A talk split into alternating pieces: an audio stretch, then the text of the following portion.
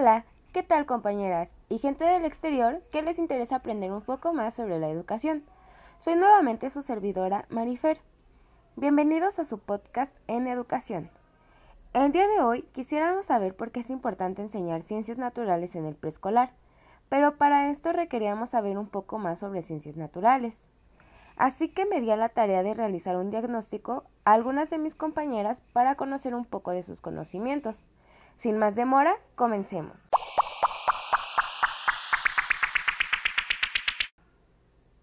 Como nuestra primera invitada tenemos a Sherani Ortiz, que nos dirá qué es la ciencia. Hola Sherani, bienvenida. Hola, muchas gracias por la invitación. Respondiendo a tu pregunta, bueno, eh, pues la ciencia es una disciplina que se encarga de estudiar y de investigar con rigor los fenómenos sociales, naturales y artificiales a través de la observación, la experimentación y medición para dar respuesta a lo desconocido. La ciencia es un proceso de análisis. Existe una cuestión por resolver, una hipótesis sobre ello que hay que verificar. Eh, la ciencia como tal, pues eh, consta y se lleva a cabo gracias a un método científico. Y te voy a dar un pequeño resumen de los pasos. El primero es la observación. En este paso se pone de manifiesto lo que se quiere estudiar e investigar. Para ello es necesario llevar a cabo esta primera etapa en la que se observa aquello que se va a trabajar, posteriormente en el desarrollo del proceso científico. El siguiente paso es la hipótesis. Una vez se ha llevado a cabo la observación inicial, se formulan una serie de hipótesis para intentar explicar lo que se ha observado. Como siguiente paso tenemos la experimentación y es el momento de llevar a cabo los experimentos pertinentes para comprobar si las hipótesis son correctas o por el contrario son falsas y hay que partir de nuevas este, hipótesis o experimentos que ofrezcan resultados determinantes. El siguiente punto o paso son las teorías, que permiten explicar las hipótesis que han sido comprobadas de manera eficaz. Por último, las conclusiones. Una vez la teoría es formulada y previamente se ha comprobado a base de la experimentación, se elabora una serie de conclusiones del proceso que se ha llevado a cabo. ¿Y qué nos dice sobre la naturaleza de las ciencias? Por otro lado, la naturaleza de la ciencia es un metaconocimiento que surge de la reflexión sobre la propia ciencia y hace referencia a los contenidos epistemológicos de la ciencia, es decir, la forma específica en que ésta llega a obtener sus conocimientos junto con los valores, supuestos y creencias que la sustentan. Muy bien, amiga. Ahora algo un poco más complicado. ¿Qué es lo que sabes sobre el conocimiento científico? Muy bien, pues el conocimiento científico es el conjunto ordenado, comprobado y sistematizado de saberes obtenidos de forma metódica y sistemática a partir del estudio, la observación, la experimentación y el análisis de fenómenos o hechos. Y para ello se vale de la serie de procedimientos que, eh, con anterioridad mencioné. Eh, solamente se puede alcanzar por medio del método científico. Y bueno, entre las características del conocimiento científico está el crítico, que es un tipo de conocimiento que cuestiona la realidad, la examina de forma racional para distinguir entre lo verdadero y lo falso, lo cierto y lo discutible. El fundamentado, que es el conocimiento científico que basa sus conocimientos en pruebas y datos obtenidos a través de un análisis metódico y riguroso. El metódico emplea métodos de investigación, es decir, sigue de manera ordenada una serie de procedimientos y técnicas que dotan de rigor el estudio. El verificable puede ser comprobado mediante la experiencia que nos permite verificar las afirmaciones y los métodos empleados para llegar a ellas. El sistemático es el conocimiento científico que constituye un sistema de ideas ordenadas y conectadas entre sí. No existen los principios aislados. La relación entre conceptos da lugar a nuevas ideas. El unificado, su objetivo son los conocimientos generales, es decir, una misma afirmación científica puede aplicarse a diferentes tipos de fenómenos. El universal es el conocimiento científico válido en cualquier parte y no hay cabida para la relatividad cultural. El objetivo. Los hallazgos tienen un valor general, es decir, deben enunciarse de forma que otras personas puedan comprobarlos. El comunicable es el conocimiento científico que puede ser comunicado mediante el lenguaje científico, es decir, lenguaje informativo y preciso que no genere confusión y del que no se desprendan opiniones subjetivas. El racional. Este es de carácter racional, entonces exige lógica y coherencia entre las afirmaciones científicas de un mismo ámbito, las cuales no pueden rebatirse entre sí.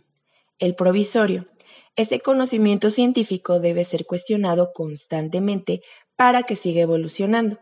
El hallazgo de hoy es provisional porque mañana puede ser refutado por medio de otra teoría aún más precisa. El explicativo y predictivo.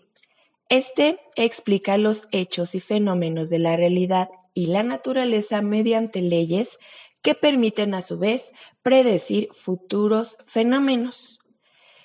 Las bases del conocimiento científico son el conjunto de fundamentos sobre los que se construye y se sostiene, que, bueno, pues es la observación, que no es otra cosa más que la recopilación de información por medio de los sentidos, la experimentación, que es realizar los ejercicios con diferentes variables que pongan a prueba la hipótesis para saber si cumple una función válida y comprobable, la demostración, que consiste en analizar los resultados para saber si la evidencia valida la hipótesis, la crítica, que es la discusión que genera dicho conocimiento en la comunidad científica, es el intercambio de opiniones y el contraste de conocimientos, y la intersubjetividad.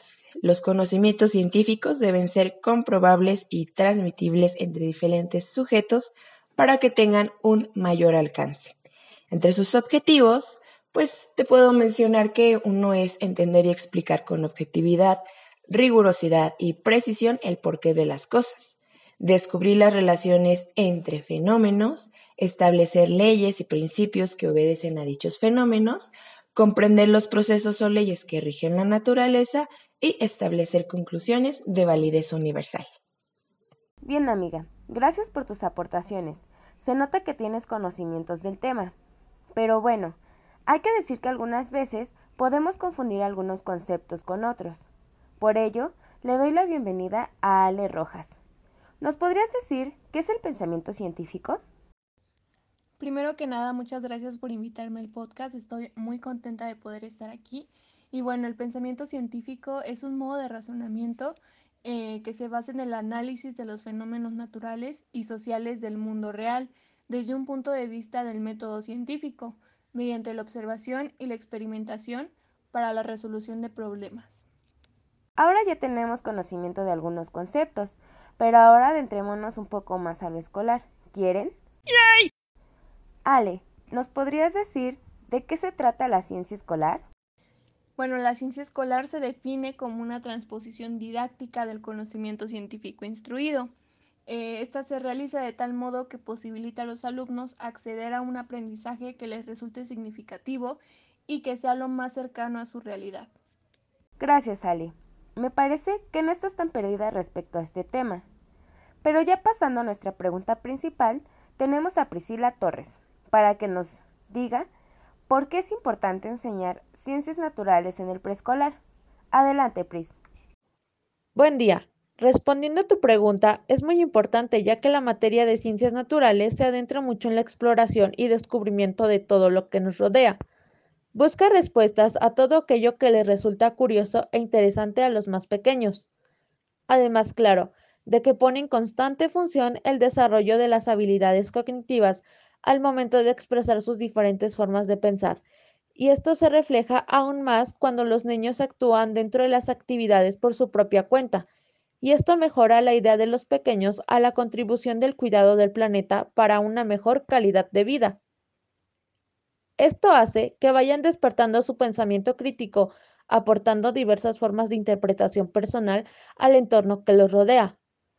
Otro punto por recalcar es que se desarrolla valores respecto a los cuidados que se le debe de dar al lugar en el que viven, como por ejemplo el respeto, ya que en base a esto los niños aprenden a llevar un control acerca de sus conductas.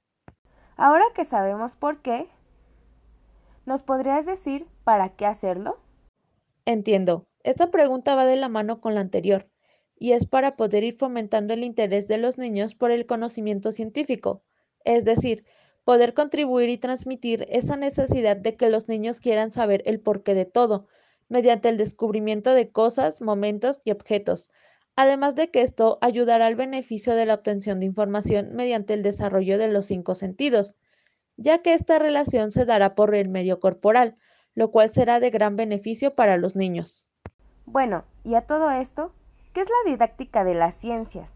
Para responder esa pregunta, se encuentra también conmigo Alma Zapotitla. Cuéntanos, amiga. ¿Qué es la didáctica de las ciencias? Bueno, pues tiene por objeto de estudio el proceso de enseñanza-aprendizaje de los contenidos relacionados con los sistemas y los cambios físicos, químicos y biológicos que ocurren en el universo, considerando que hay una relación naturaleza-sociedad. Por lo tanto, eh, es de interés perfeccionar la enseñanza de las ciencias. Esto ha permitido desarrollar programas que orientan a los profesores para enseñar ciencias de modo dinámico, atractivo y adecuado al nivel de aprendizaje de los alumnos, con el peso de la experimentación y la investigación. Es muy importante poner énfasis en el cómo enseñar y no solo en el qué enseñar. Gracias por tu aporte. También sabemos que existe una serie de términos usados en esta ciencia, pero ¿cómo se llama a eso? Alfabetización científica. Bueno, pues podemos entender por alfabetización la capacidad de una persona para comprender un concepto, por lo tanto, la alfabetización científica se refiere a la capacidad para comprender conceptos científicos y de esta manera poder tomar decisiones informadas acerca de un tema científico. Esto es muy importante porque una persona alfabetizada científica y técnicamente es capaz de utilizar conceptos científicos e integrar valores y saberes para adoptar decisiones responsables en la vida diaria. Además, permite al individuo reconocer tanto los límites como la utilidad de las ciencias y las tecnologías en el progreso del bienestar humano. Muchas gracias, Alma. Son aportes muy importantes y necesarios para el aprendizaje de los niños. Para finalizar, es necesario comentar que esas capacidades que tienen los niños para conocer las ciencias, algunos las llaman aprendizajes procedimentales, habilidades o simplemente modos de conocer. Aquí lo llamaremos competencias científicas. Como pueden notar, tenemos conocimientos básicos o ideas de la importancia de las ciencias en el preescolar, pero aún nos falta desarrollar todos estos puntos. Para ello, los invito que no se pierdan el video de nuestra amiga Priscila Torres, en donde retomaremos estas preguntas, pero con un desarrollo de ellas más profundo. En la descripción del podcast te dejaré su canal de YouTube para que puedas ir a verlo.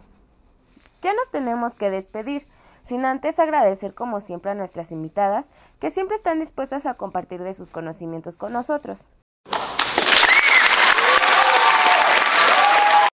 Espero que te haya gustado y que te pueda servir para alguna de tus tareas.